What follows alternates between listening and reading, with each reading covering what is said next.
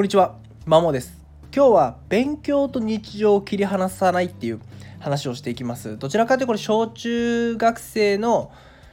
子を持つ親御さん向けだったりそのお子さん自身に向けた話になります。で勉強べ基本受験勉強であんま面白くないとは思っていてでその理由の一つが、まあ、なんでこれをやってるかが分かってないまあ分からないですよねずっと机に向かわされて教材見て解かされてたら分かんないと思うんですけどもなんでこれやってるか意味何の役に立つのかって分からないっていうのが一つの理由だと思うのでだったら日常で大いに役立つところをまあ実際に体験してもらうことで、まあ、少なからずやる意義を見いだせるんじゃないかなっていうふうに個人的には思ってます。まあ、例えば日常まあ、親子と一緒に行動する親と子で一緒に行動するのであれば例えば買い物とかです、まあ、一緒に買い物をすることで、まあ、日々やってることが役立つと分かると思うんですね、まあ、小学生とか。これ何かって具体的には例えば何円引きのものをもともと250円のものを何円引きで売られていたら、まあ、いくらになるかみたいな、まあ、こういう足し算引き算とかですね。また同じものを10個の60円のもの10個買ったいくらになるとかってまあ掛け算だったりとかあとは割合ですよねよく何十30%オフとかになってて600円の30%オフはいくらみたいな感じで割合の話になってくると思うんですよね。であと他に言うと、まあ、例えば野菜のコーナーに行って、まあ、かぼちゃを見るとかぼちゃのなんとかさんが多いねって話になってどこどこさんどこどこの国の、え産地が多いねってなってその理由はみたいな感じで言うとかぼちゃってこういう特性があるからこういうところでしか取れないんだよとかこういうところで多く取れるんだよみたいな話になれば、ま、ちょっと社会の話に社会の話になってきますよね。でこれ結構東大とかは多分ドラゴン桜でやってたと思うんですけどその日常で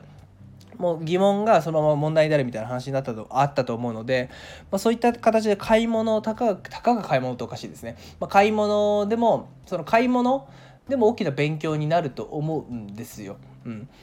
っていう形で、まあ、買い物もこんだけ、まあ、算数だったり社会にはつながるかなっていうふうに思い思ってます。であと料理とかもそうですね料理、まあ、一緒にやりますって話になった時に、まあ、グラム測りますよねグラムだったりリットルだったり、まあ、デシリットル、まあ、CC とか測る時にこれ単位換算の練習になりますよね。何グラムってどんだけだろうとか、えーと、と人数分要は1人分が15グラムだったら3人分だったら45必要みたいな話になって、まあ、本当にグラム単位換算だったり掛け算とか使うのでそういった意味でも料理も役立つと。あと理あと理科の関係にもなると思ってみりんとかどういう成分でなんでここでみりん入れるんだろう。みりんにはこういう成分があってその成分はこういう特徴があるからここで入れるみたいな話になればちょっと理科の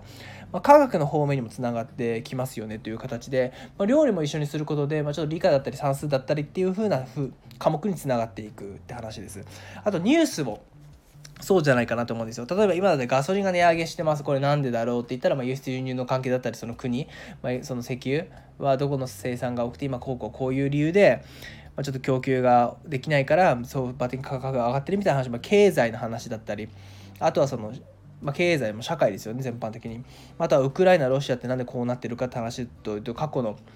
そのロシア旧ソビエト連邦はもともとウクライナ土地でみたいな話でそこからでそこから NATO が取ろうとしてるからちょっとロシアが大きく反発してみたいなその地理的な背景だったり歴史的な背景であとはそのその公民みたいな話になってくるので、まあ、社会の話にそのままつながっていくと。親子の何気ない会話だったり日々の一緒に行動する、まあ、買い物なり料理なりあと他にもいろいろあると思うんですけどもそういったところが、まあ、実際に勉強に役立つよねっていう風な感じになると思うんですよ。で、まあ、子供があなんだこういう感じで役立つんだね今自分がやってるのみたいな気づけばまあ一番いいと思うんですけどもなかなか気づかないということであれば親御さんが投げかけてあげたらいいんですよね。例えば今やってる割合ってなんかここで生かせたよねとか服3000円の30%引きでいくらみたいな話ってまあ役立つやみたいな話につながってるよねっていう風な投げかけをするだけで子供あそうだね確かにってなって今日々の勉強に意義を見出そうとするし、まあ、何やなんでこれやってんだろうって考えてああなるほどこういうところでつながってくるんだなみたいな感じで子供自身がね考えられるような促しというか考えられるようになってくるんじゃないかなっていう風に思います。またあとは子供自身が趣味を持ってるのであればそれもそれでいいんですけども親御さんの趣味に一緒に入らせる、まあ、例えば読書が好きなればその本を一緒に読むみたいな感じであれば例えば意味わかんない言葉が出てきたらその言葉の意味を解説してあげたりとか主人公の著者はこういうこと言っているよねみたいな話に会話が、まあ、そもそも国語の要約力だったりとか語彙向上につながるので、まあ、そういう何気ない親子の会話だったり日々のその行動何気ない生活っていうのがその直接的に学校でやってる、まあ、受験における勉強の意義につながってくるんじゃないかなっていうふうに思いますね。うん。そうするとなんでこうなってんだろうみたいな疑問を持つ力がつくと思うんです問いを立てる力ですね。これがかなり大事でまあ、やっぱ大体のことこれはこうです分かりましたで、まあ、ただ受け身な感じでほぼ授業を受けてるんですけど日常にくっつけることでなんでこうなってんだろうなんでこれはかぼちゃはこの産地が多いんだろうとかなってくるんでですね。そういった意味でも本当の意味の学習っていう風な楽しみだったり